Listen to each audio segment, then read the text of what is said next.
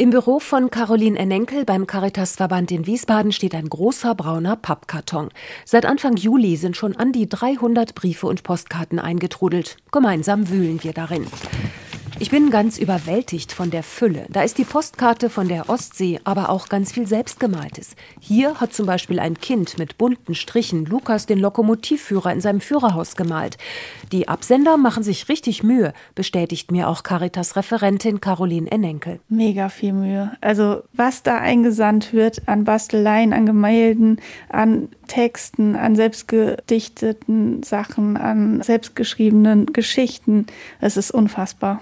Im Lockdown in der Corona-Zeit ist die Idee entstanden, als man niemanden im Altenheim besuchen durfte, von Young Caritas Deutschland, der Jugendorganisation, erzählt Verena Mikolajewski vom Caritas-Verband. Da waren wir auch direkt schon überwältigt, wie viel da reingekommen ist und wie viele unterschiedliche Sachen und wie viel Mühe die Menschen sich tatsächlich geben, wenn sie hier was zuschicken zu uns. Das sind typische Urlaubsgrüße. Hier zum Beispiel eine Karte aus Florenz. Die Koffer sind erst halb ausgepackt, die Waschmaschine läuft schon, schreibt der Absender, aber er setzt sich jetzt hin, um seine Erlebnisse mit einem unbekannten Menschen zu teilen.